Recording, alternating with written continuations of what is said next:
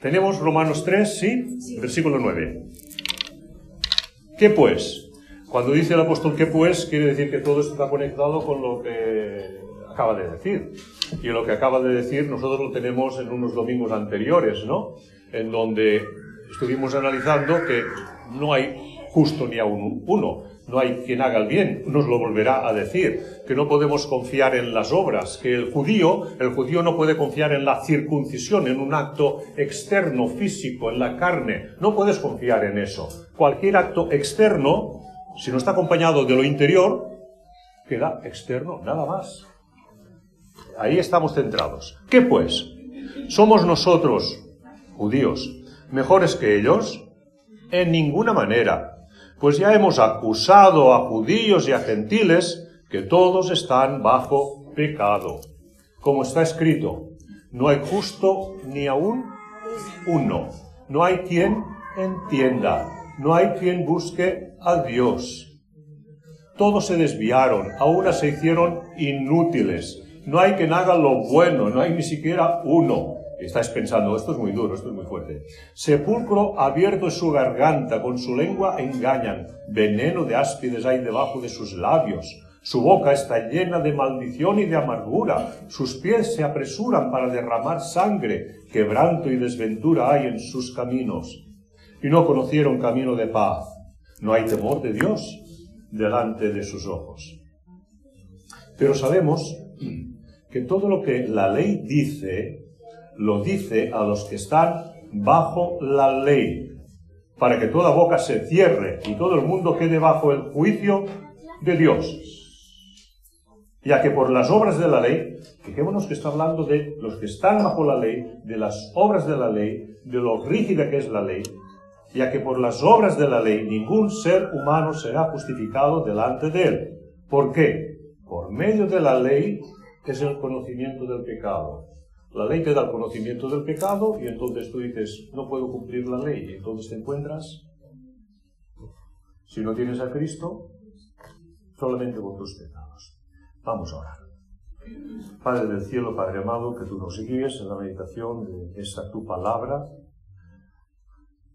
que pueda iluminar nuestra mente, que pueda tocar nuestro corazón, que pueda convertir nuestra alma Señor, para todos y cada uno de los aquí presentes, clamamos para que tu Santo Espíritu haga su obra de purificación.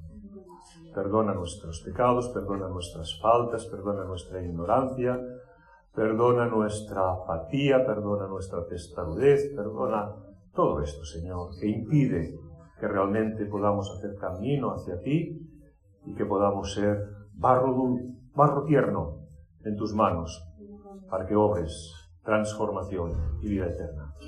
Así pues, en tus manos estamos pidiendo tu bendición para este lugar y en todo lugar donde tu nombre es invocado y para toda tu iglesia en el mundo entero, que es, invocan tu nombre y son guiados también por tu palabra y tu Santo Espíritu. Por Cristo Jesús, por su amor y por sus obras. Amén. Estuvimos pues hablando con anterioridad del verdadero judío. ¿Cuál es el verdadero judío? El auténtico judío, el que no confía en la ley, el que no confía en la circuncisión, el que realmente ha recibido una transformación y el Espíritu ya ha actuado y le ha dado un corazón nuevo y está bajo otra ley y otra gracia. No se trata pues de practicar una señal externa, repetimos, porque toda señal externa corresponde a lo externo, sea la circuncisión, sea el bautismo, el tuyo, el mío, el católico, el evangélico, el de más allá. Toda señal externa queda externo si realmente no está acompañado de una vida interior ya renovada y transformada. Es cristiano aquel que lo es en su interior. Si no lo es en su interior, no es cristiano que lleve el nombre de cristiano. Pablo nos recuerda en el texto de hoy lo que anteriormente ya ha afirmado, que judíos y gentiles, y cuando dice judíos y gentiles es el mundo entero, estamos todos bajo pecado. No importa el país, no importa la raza, no importa el color, no importa la religión, no importa la cultura, no importa nada de todo esto, todos estamos bajo pecado. Somos hijos de Adán y Eva. Provenimos de una misma raíz. Esa raíz está contaminada, esta raíz está torcida. ¿Queréis una muestra? Contemplad el mundo. En la época que queráis. Esa es la muestra. Contemplad vuestros países, vuestros pueblos, aquellos que llevan la responsabilidad, incluso la justicia. Contempladlo. Es el ser humano. El ser humano está caído. Por, lo tanto, tenemos encima de nosotros como una losa que nos cubre, y esa losa que nos cubre, que es pecado, no podemos escapar. A no ser un nombre que hemos cantado, que es el Señor Jesucristo. Si no es por ese camino, si no es en ese nombre, no hay escapatoria. Es desde esa perspectiva que por nosotros mismos no podemos, no sabemos, no cumplimos, no hacemos, no buscamos, no creemos, es desde esa perspectiva que el apóstol anuncia su veredicto en estos textos. Que todos estamos bajo pecado, me diréis, vale, lo aceptamos, todos estamos bajo, pecado, lo hemos entendido, lo asumimos. Pero, ¿soy yo mejor que otro? ¿Acaso no soy yo mejor que otro? ¿Acaso no me porto mejor que otra persona? ¿No somos los aquí reunidos mejores que mucha gente que pasa por la calle de nuestra sociedad, de nuestra ciudad o de nuestra cultura? Entendemos que no se trata aquí de analizar en qué grado una persona puede ser mejor que otra persona. No se trata de analizar esto. Hay grados de pecado, hay grados de maldad, claro que sí, pero no se trata de analizar esos grados, lo que se trata es de situarnos a todos en un mismo contexto y decir, somos hijos de Adán y Eva, somos hijos del pecado, somos responsables de esa naturaleza que llevamos encima. Hay una raíz del pecado presente en todas las personas de todo el mundo, en todas las generaciones y hasta el final del mundo. Es todo nuestro ser está afectado. Y eso debemos entender. Estos versículos que hemos leído, del 9 al, los primeros, los 9, del 9 al 12, están tomados del Salmo 14. El apóstol Pablo, para citar todo, toda esa ese cuadro, esa fotografía que nos describe aquí, no se lo inventa. Está hablando los judíos. ¿Cómo se lo va a inventar? Está tomando de donde hay autoridad. ¿Dónde hay autoridad para que yo pueda hablar a los judíos? de la Biblia de los judíos. ¿Cuál es la Biblia de los judíos? El Antiguo Testamento. Entonces él está tomando del Antiguo Testamento para presentar su enseñanza. Esos primeros versículos están tomados del Salmo 14, versículo 3, cuando dice, Jehová miró desde los cielos sobre los hijos de los hombres, ahí estamos todos, para ver si había algún entendido que buscara a Dios Dice, todos se desviaron. A una se han corrompido. No hay quien haga lo bueno, no hay ni siquiera uno. Vamos por partes. Buscar a Dios. A lo mejor está diciendo, yo, en algún sentido, he buscado a Dios en el pasado o estoy buscando a Dios en el presente. Yo tengo un interés, una necesidad de buscar a Dios, entonces no me cuadra lo que está diciendo aquí el apóstol o lo que dijo el profeta. Hay un himno muy precioso.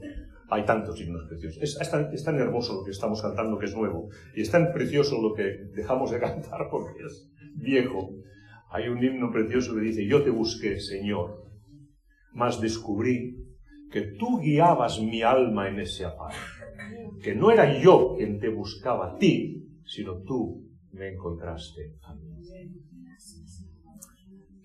Continúa diciendo, bueno, paso del salmo al profeta, pero sí en los textos que hemos leído. Fui buscado de los que no preguntaban por mí. Parece una contradicción, ¿verdad? Y llega un momento que esos que no preguntaban por mí empiezan a buscarme. Fui hallado por los que no me buscaban, es como otra contradicción, pero me hallaron. Dije a gente que no invocaba mi nombre, habla Dios, heme aquí, estoy aquí, me muestro a ti. Y ahora es cuando puedes buscarme, porque me estoy mostrando. Es como el amor de Dios. ¿Qué dice Juan en su primera carta? ¿Tú amas a Dios? Bien, muy bien. Sepas que si tú amas a Dios es consecuencia de una verdad, de una realidad. Porque primero Él te amó a ti. Por eso tú le amas a Él. Porque primero Él te amó a ti. El primer paso, la, la acción, la hace el Señor. Entonces hay un propósito eterno del Padre para venir a buscarnos. Hay una realidad histórica en el Hijo, vino y se hizo carne y murió y resucitó por nosotros. Hay una realidad presente del Espíritu Santo. Estamos en la era del Espíritu Santo. Cuando te digan, es que hay cristianos que no tienen el Espíritu Santo. No hay cristiano que no tenga el Espíritu Santo. Si es cristiano, tiene el Espíritu Santo. Estamos en la era del Espíritu Santo, que nos revela la palabra, que nos revela la verdad, que toca nuestro corazón, que hace la obra, que aplica los méritos de Cristo. De lo contrario, tú y yo estaríamos en nuestra casa, o estaríamos en el campo, o estaríamos en la playa. Y aún y así, Dios nos buscó, el, Hijo vino, el Espíritu activo, y aún y así, nuestro seguimiento y nuestra búsqueda de Dios es tremendamente defectuosa. Aún y así, es nuestra búsqueda de Dios tremendamente defectuosa, fría, falta de entusiasmo, descuidada, inconstante y todo lo demás. Habiendo hecho Dios toda su obra, tú y yo aún somos de piedra. Todos se desviaron. No hay quien haga lo bueno. Nosotros nos consideramos muchas veces que hacer lo bueno, hacer lo bueno es hacer una buena obra. Aquellos que hemos sido educados desde nuestra pequeñez en esa, en esa línea de hacer buenas obras, uh, aún lo llevamos dentro de nosotros, ¿no? ¿Qué es hacer una buena obra? Pues uh, ayudar a un ciego a cruzar la, calle es hacer una buena obra. No digo que no sea una buena obra, pero cuidado en confiar en las buenas obras. Dar unas monedas al pobre de la esquina es hacer una buena obra. Dar un bocado de pan al transeúnte que pasa por nuestra casa es hacer una buena obra. Apuntarse a una ONG que, para ayuda a los que sean es hacer una buena obra. Pero cuando uno está ahí cerrado, mentalizado en hacer esas buenas obras meritorias, esto es tremendamente peligroso. Hace poco yo iba con mi esposa y y no me acuerdo si dimos una moneda a un pobre o si ayudamos a una persona a cruzar, ya no me acuerdo de qué. Pero yo me acuerdo que le dije, hoy podemos, estoy contento, he hecho mi buena obra. Y ella me miró, ¿dónde vas? A estas alturas. he hecho mi buena obra. Una cosa es hacer una buena obra, que no es meritoria, la tenemos que hacer porque la tenemos que hacer, porque es nuestro deber o obligación, porque está, hay un, necesitado a nuestro, a nuestro lado, no, es, no tiene ningún mérito. Pero una cosa es hacer una buena obra y otra cosa es tener amor y cumplir, hacer lo bueno, hacer lo bueno. Hacer lo bueno está por encima de esa buena obra. Hacer lo bueno es hacer siempre lo que debes hacer. No para ganar méritos, sino para respuesta al amor de Dios y al, prójimo que, que le merece también tu amor. Las buenas obras de misericordia no pueden satisfacer ningún corazón humano, ni son vistas como obras meritorias delante del Padre Celestial. La cita tomada del Salmo 14 nos dice, se han corrompido, se han vuelto agrios como, como la leche. Tenemos un montón de leche almacenada en casa, ¿no? Y confiamos en que tenemos mucha leche almacenada y tomamos una botella y resulta, ay, esta botella se ha hecho, se ha. Pero bueno, la apartamos, vamos a buscar una segunda botella, tenemos para nuestros niños, abrimos la segunda botella, ay, se ha agriado, pero pero bueno, pero no puede ser que todas las botellas estén igual. Y tomamos la tercera botella y todas las botellas están agrias. Así miró Dios la naturaleza humana y dice, todos se han agriado, se han corrompido. No hay quien, esté, quien sea bueno, quien tenga esa bondad innata en su corazón. los deberes que omites y la maldad que practicas es una evidencia de que te has agriado. Tú y yo. Y no hay ni siquiera uno. ¿Por qué? Porque estamos hablando de los hijos de Adán y Eva. En ese uno queda excluido Jesucristo, que es el Hijo del Padre, engendrado por el Espíritu Santo. Los demás somos hijos de nuestros papás y mamás. Es la misma raíz, es la misma raíz, es la misma planta, la misma planta. Estamos todos ahí. Cuando dice ni siquiera uno, dice ni siquiera uno. Los que consideramos más santos también están incluidos. Hablamos del rey David. Oh. Victorioso en la fe, sí. El adúltero, el impostor, el criminal, que David. Hablamos del apóstol Pedro. Bueno, Pedro, Pedro, el grande, Pedro, Pedro el cobarde, ¿Hablamos del apóstol Pablo? Bueno, estamos hablando de un inquisidor. De José y María, los padres de Jesús. Tenemos cuatro notas y no más en nuestras Biblias de, su carácter, y dice su carácter es ole. Eh, hay unas virtudes que, que reflejan no tanto en José como en María, pero no se nos dice más de su vida. Lo que se nos dice es que son hijos de Adán. Eso sí se nos dice. No se nos habla de sus defectos. Mejor. De sus pecados. Ignoramos. Vale. Pero que los pidieron y los cometieron, sin duda. Sin duda. Entonces, los más santos, más santos, están todos en el mismo paquete. Solamente pueden ser santos aquellos que han sido limpiados por la sangre de Cristo. Amén. Aceptando pues esa afirmación generalizada de que todos hemos sido, somos pecados y nos hemos desviado y nos hemos agriado.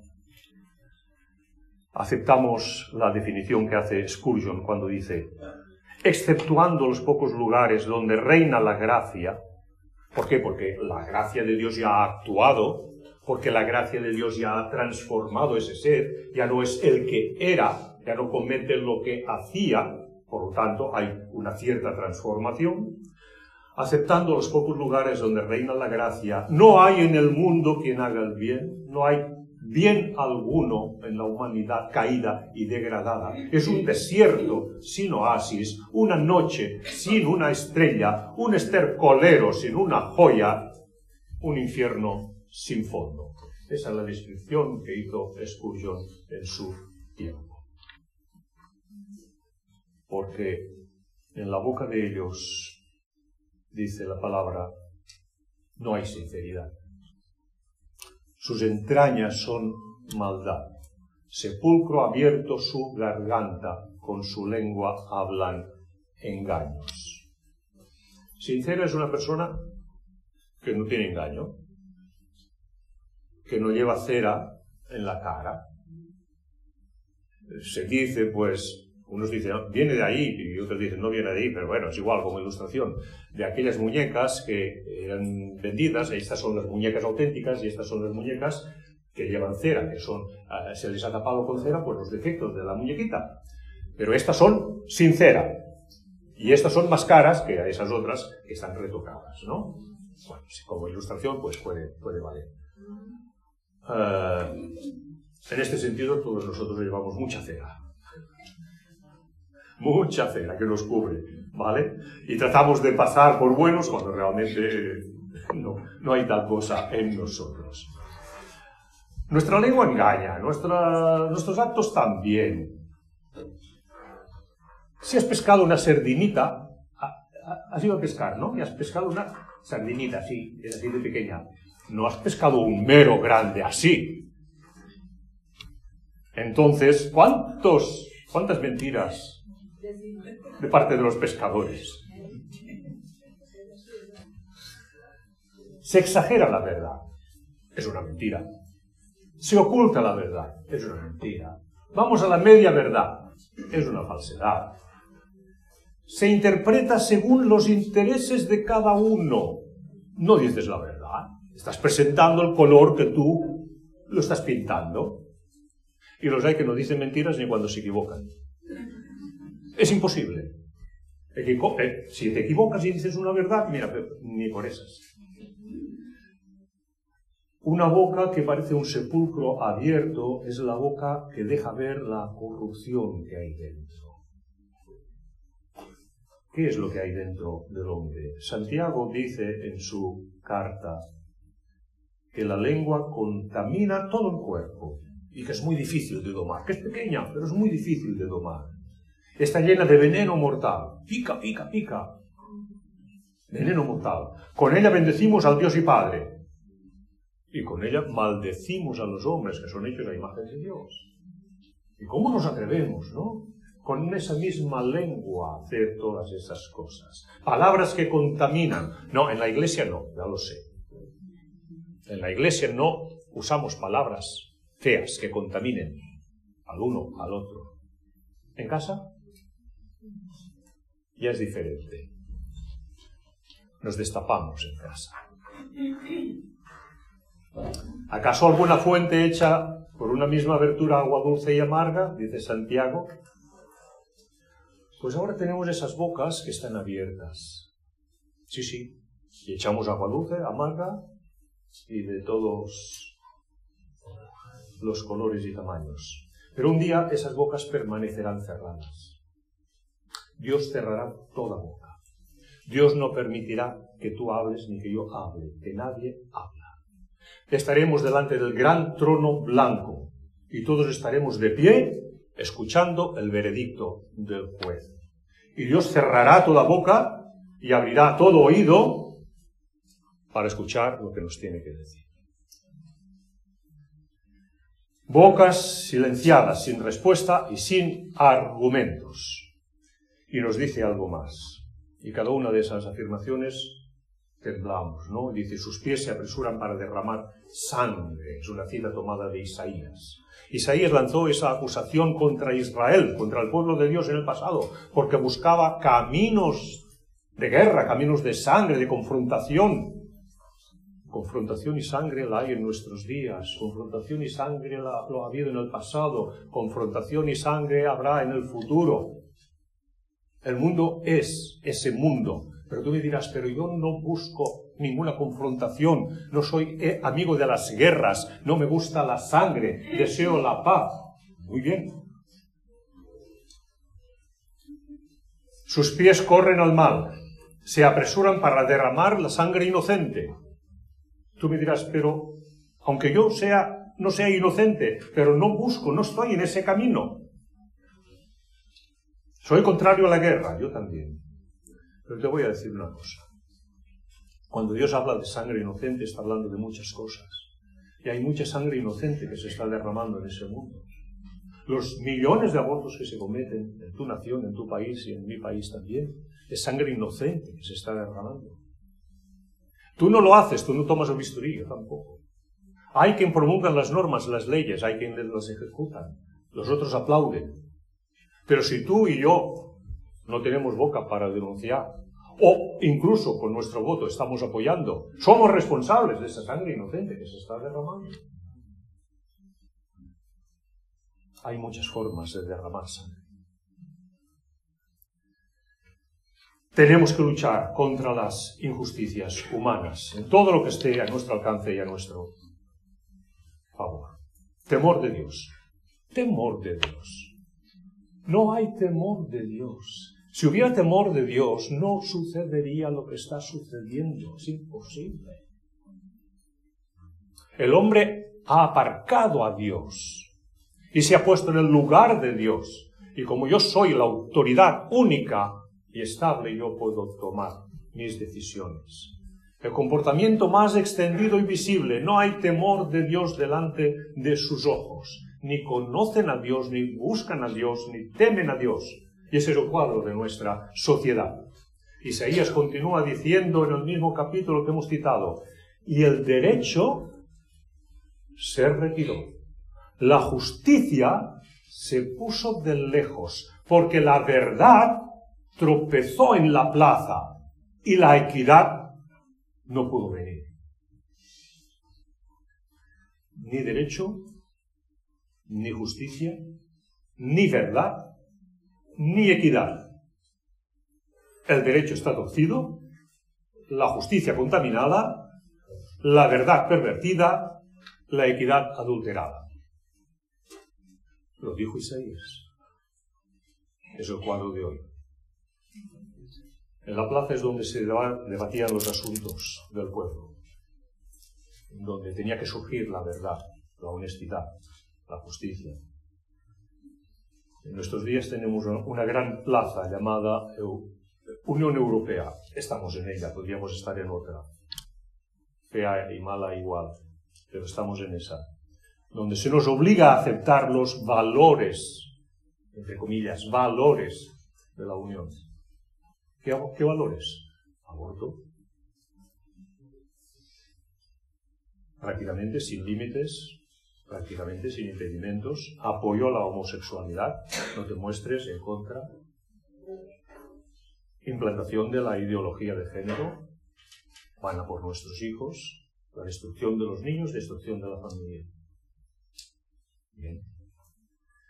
Pero el profeta continúa diciendo, y la verdad fue detenida, y el que se apartó del mal fue puesto en prisión. ¿Quién lo dijo? Isaías, capítulo 59, versículo 15. La verdad fue detenida y el que se apartó del mal fue puesto en prisión. ¿Y a quién te recuerda? Noticia de esos días. El profesor encarcelado en Irlanda por ir contra de la ideología de género. No, no me he soy cristiano, tengo mis, mis convicciones. Y está en prisión. Nuestra ministra, por decir algo, Irene Montero, tiene una lista negra de médicos antiabortistas.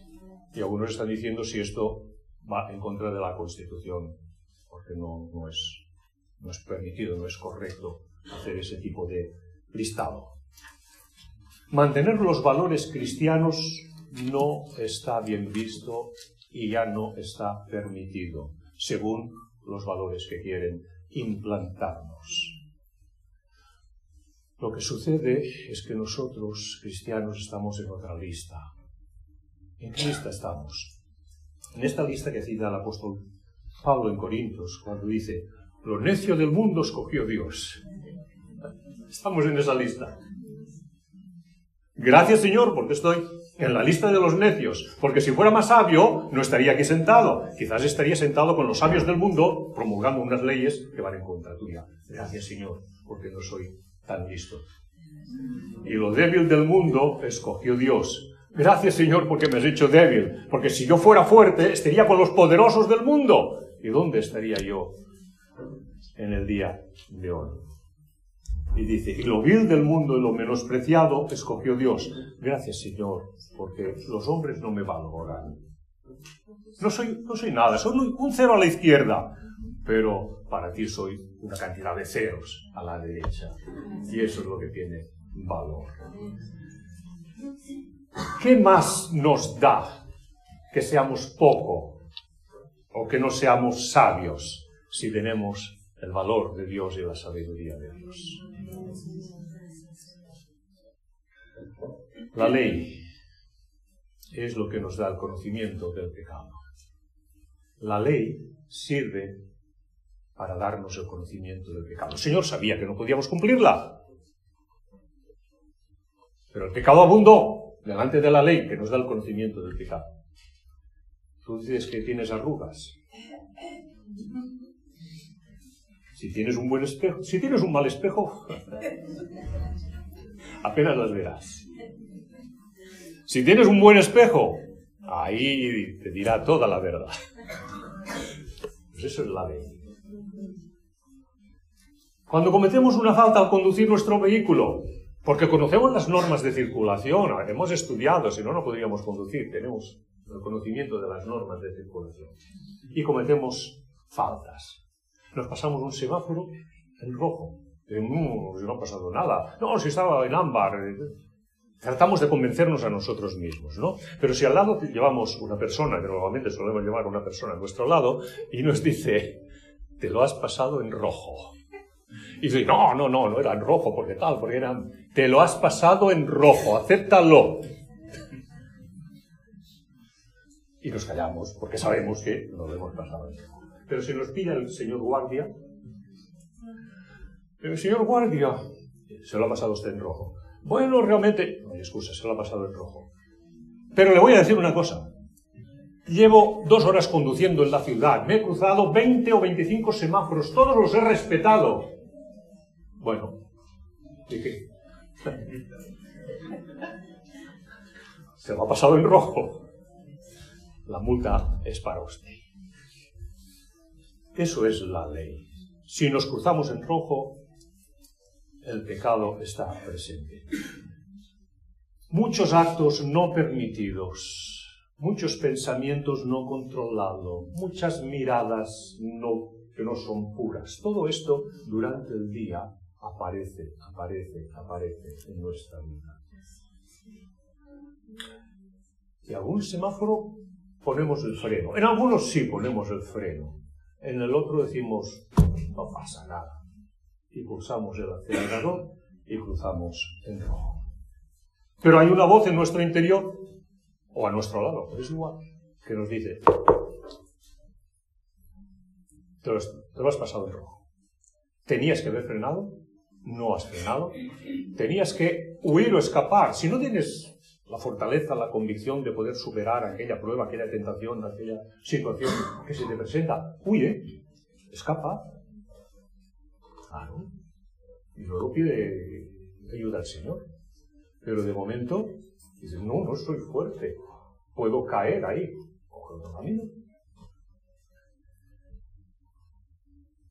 La ley es buena. La ley es, la ley es para nuestro bien. Solamente que no sabemos cumplirla y no podemos cumplirla. Nos justificamos entonces diciendo, es que solamente ha sido una vez, es que solamente he fallado en ese acto. Ese es el acto que tú conoces y los otros a lo mejor los desconoces, pero también has faltado, también has fallado. Nos queremos justificar frente a la autoridad diciendo todo esto. Solamente ha sido una vez. Pero por las obras de la ley, las obras de la ley, no quiere decir que el cristiano no tenga obras. Sí, el cristiano tiene obras, son las obras de la gracia, son las obras del amor, son las obras del seguimiento. Pero aquí está hablando Pablo y estamos hablando nosotros de las obras de la ley. Por las obras de la ley ningún ser humano será justificado delante de él. ¿Por qué? Porque las obras de la ley representan las obras meritorias, lo que yo merezco. de esto, nada. Y ahora Continuamos con nuestra lectura del capítulo 3, versículo 21, hasta el 31, por favor. Pero ahora, aparte de la ley, se ha manifestado la justicia de Dios testificada por la ley y por los profetas. La justicia de Dios por medio de la fe en Jesucristo para todos los que creen en Él, porque no hay diferencia por cuanto todos pecaron y están destituidos de la gloria de Dios siendo justificados gratuitamente por su gracia mediante la redención que es en Cristo Jesús, a quien Dios puso como propiciación por medio de la fe en su sangre, para manifestar su justicia a causa de haber pasado por alto en su paciencia los pecados pasados, con la mira de manifestar en este tiempo su justicia, a fin de que Él sea el justo y el que justifica al que es de la fe de Jesús. ¿Dónde pues está la jactancia? Queda excluida.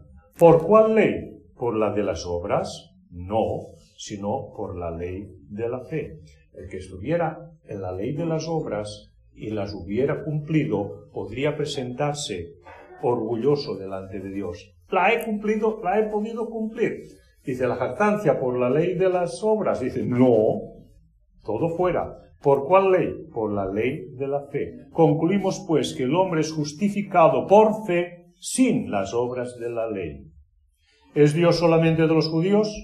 ¿No es también Dios de los gentiles? Ciertamente también de los gentiles. Porque Dios es uno y Él justificará por la fe a los de la circuncisión y por medio de la fe a los de la incircuncisión. Luego, por la fe invalidamos la ley, en ninguna manera, sino que confirmamos la ley. Justificar, ¿qué significa justificar? Se ha enseñado aquí desde ese púlpito, lo diremos las veces que sea necesario. Justificar es declarar a alguien de forma judicial, limpio de pecado, perfecto, sin mancha, regenerado, justo, cumplidor, cosa que no somos, pero somos declarados por la gracia de Cristo. Y somos justificados de forma gratuita. Por la gracia de Dios quiere decir de forma gratuita, gratis, que no hay valor en nosotros, el Señor nos lo concede. ¿En base a qué? En base a la redención que es en Cristo Jesús. ¿Quién ha pagado todo eso? ¿Quién ha cumplido esas normas? A favor nuestro, Cristo Jesús, su vida, su entrega, su sacrificio. Mediante el camino nuestro para alcanzar todo, la fe, mediante la fe. Por lo tanto, Cristo pagó en la cruz, la gracia nos visita ahora por medio del Espíritu Santo que está implantando, haciendo realidad esos méritos de Cristo en tu vida, en tu corazón y en mi corazón, y el Padre nos declara justos siendo nosotros pecadores. Somos pecadores justificados, somos pecadores declarados santos. En todo este proceso trabaja la fe, obra la fe. No las obras de la ley, no son las obras de la ley, es el resultado, es la fe, por medio, el medio que Dios ha usado, la justicia de Dios por medio de la fe en Jesucristo. Solamente en Jesucristo. Así pues, la justificación no es un asunto de méritos personales. La justificación es un asunto de imputación. Nos imputa lo que no somos.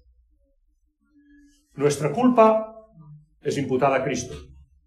Su gracia y perfección la recibimos nosotros. Nuestro vestido negro, sucio, andrajoso. Lo toma el Señor Jesucristo. Su túnica blanca y pura la recibimos nosotros.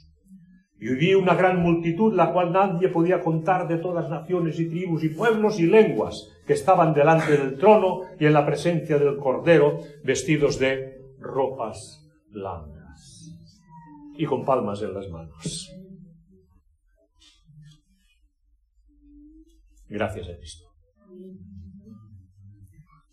Dios así lo ha dispuesto. Y el medio es la fe en la sangre del Señor Jesucristo. Y ahí recibimos vida eterna. Y aquí no podemos mezclar las obras. Aquí no puedes meter mano. No puedes. Es imposible. Si es por fe, no es por obras. Si es por obras, no es por fe. Y no podemos hacer aquí una mezcla esto es lo que realizó el concilio de Trento. Estamos hablando 1545-1563. Duró unos años porque fueron unos 20 o 25 sínodos que tuvieron lugar para ese famoso concilio de Trento. Hay que estudiar el concilio de Trento. Hay dos cosas importantes en, Europa, lo dijo escritor, periodista eh, Reverté. ¿Reverté? Reverté. Sí. Reforma protestante, por un lado. Concilio de Trento, por otro lado. Eso es la transformación de Europa. Concilio de Trento, no podemos hablar de los otros artículos del concilio, fue la desviación de la doctrina de la gracia. Claro, contra del luteranismo. Luteranismo descubrió y predicó la gracia justificante, regalo de Dios, por la obra de Cristo. Y Trento enfatizó la, mezcolanza. Fe, sí, obras también. La fe, la gracia mezclada con las obras. Las obras meritorias mezcladas con la gracia. Eso es Trento. Pero la verdad está en la palabra. La verdad no está en los concilios que suben y bajan. Ahora ya todos somos hermanos y se quisiera, se quisiera que así fuera. La verdad está en la revelación de Dios, no en los concilios, no en las confesiones de fe, no en lo que formulamos los hombres. Cuando nos desviamos de la palabra, mientras seamos eh, honestos con la palabra, Bien. Pero Trento hizo que la gracia salvadora, porque la gracia es un regalo, dependiera del penitente cuando pone sus obras. Cuando pone mano ahí dentro. Y afirmó que no solamente la gracia, sino también las obras contribuían a la justificación. Por lo tanto, la justicia de Cristo deja de ser perfecta cuando es necesaria obras meritorias que tú plantees. Es igual las que sean. Una, diez, veinte, cincuenta, quinientos, mil. Es igual. Hay una contribución propia tuya que necesitas para ser justificado. Totalmente fuera de lugar. Contrario a las escrituras, contrario a los profetas, contrario a los salmos, contrario a Cristo, contrario a Pablo. Porque Cristo, con un solo sacrificio, hebreos, si algún día tenemos que estudiar hebreos, porque Cristo, con un solo sacrificio por los pecados, hizo perfectos para siempre a los santificados. Hebreos 10, del 12 al 14 se puede leer. ¿Dónde está la jactancia? ¿Dónde está el orgullo humano? ¿Dónde está tus obras meritorias? ¿Dónde está lo que tú mereces? Está lejos. Cuando tú entres en el reino de los cielos, no pienses en nada de todo esto, porque esto no puede entrar. ¿Sabéis una cosa? Si la salvación se pudiera lograr por los méritos humanos, el cielo no sería el cielo. Yo quiero estar con mi Señor, pero yo no quisiera estar en ese cielo. Lleno de personas orgullosas. Habría guerras y disputas y confrontaciones. Yo me merezco más que tú. El Señor lo ha calculado todo tan bien, tan bien, tan bien. Gloria a Dios que ni una pizca de orgullo humano podrá entrar. ¿Dónde está la jactancia? Queda excluida. No está presente. Jactarse significa gloriarse, presumir, hacer ostentación. Los fanfarrones quedarán fuera. Cuando veíamos aquella cita de lo necio y lo débil y lo, y lo vil, escogió Dios, etcétera, etcétera, etcétera, no hemos llegado al final. Y al final dice, para que nadie se jacte en su presencia. Este es el final. No podemos hacer esas cosas tampoco. Tenemos que llegar al final de los textos bíblicos. Allí solamente brillará un ser, brillará una persona. Será el Señor Jesucristo, el sol de justicia, la estrella resplandeciente de la mañana, solamente Él. Y de Él recibiremos la luz. Gloria a Cristo. Curioso cuando Pablo nombra la lista de los que no van a entrar en el reino, dice, no erréis, ni los fornicarios, ni los idólatras, ni los adúlteros, ni los afeminados, ni los que se echan con varones, ni los ladrones, ni los avaros, ni los borrachos, ni los maldicientes, ni los estafadores heredarán el reino de Dios y no nombra a los orgullosos. ¿Por qué? Porque continúa diciendo, y esto erais algunos. Erais. Son vicios y pecados que habéis dejado en el pasado. Pero no puedo nombrar el orgullo humano porque esto te lo llevas hasta la tumba. Hasta la tumba nos perseguirán hasta el lecho de muerte.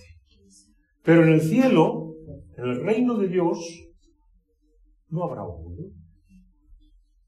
Solamente habrá paz, concordia, amor y lleno de humildad. Y Dios será exaltado, y Dios será exaltado, y Dios será exaltado. Y nos gozaremos de exaltar a Dios.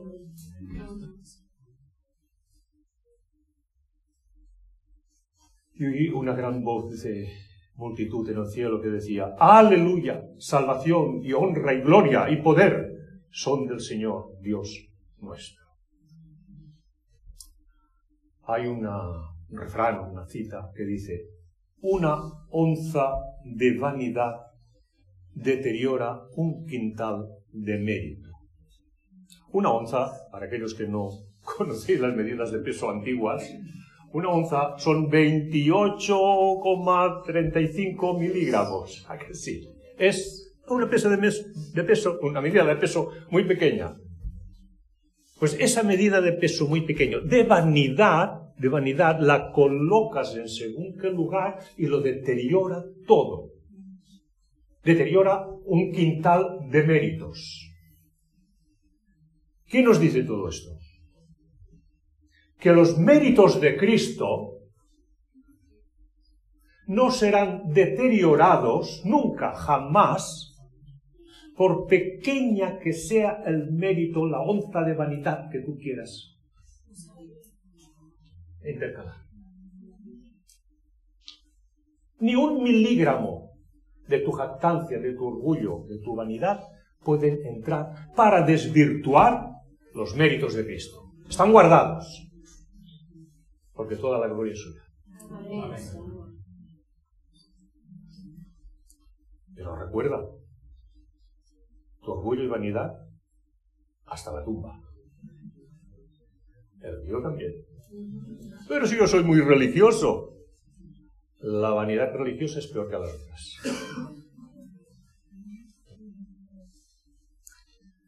Entonces allí nadie abrirá la boca para decir, yo me lo merezco, yo he cumplido, yo puedo presentar una lista de méritos. No. Esta lista que dices tú es la lista que tienes en la tienda de la esquina cuando comprabas la débito. Ve a pagarlo allí, pero aquí no vengas con la lista de méritos. No hay lista que valga. Gloria a Dios por su sabiduría. Dios lo ha querido así. Y este es el verdadero evangelio, y esta es la conclusión de Pablo. Concluimos, pues, versículo 28, y concluyo yo, que el hombre es justificado por fe sin las obras de la ley. Mira qué conclusión más fácil, más simple, más corta, más clara. El hombre es justificado, la mujer es justificada por la fe sin las obras de la ley. Y poco más tenemos que argumentar. Cuando yo era joven, años ya, y era joven también en la fe, me vino un día el pastor, me dijo, mira, me tengo que ir de viaje. 15 días tengo que, partir. Te dejo la responsabilidad del poquito. Bueno, no tengo tanto tiempo yo como para asumir esa responsabilidad. Eh, no sé si debiera. Tómalo, tómalo. Puedes hacerlo, adelante. Pero, ¿y si, y si fallo, y si me equivoco, y si digo cosas que no corresponden? entonces él me dijo, mira, aquello que glorifica a Dios, afírmalo, predícalo. Si ves algo que glorifica al hombre, deséchalo. Hasta aquí me sirve. Que el Señor sea glorificado. Amén. Amén.